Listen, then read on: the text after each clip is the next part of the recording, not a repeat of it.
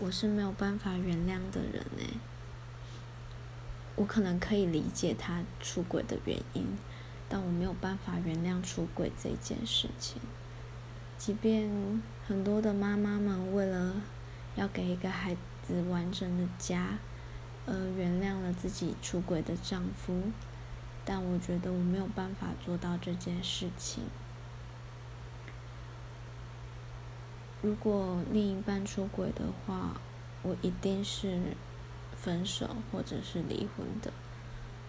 无论有没有小孩，不能说我不考虑小孩，但是我不想让我的孩子活在一个他的父亲出轨过的家庭里。即便另一半真的很有心要忏悔，但我觉得。有没有办法原谅这件事情。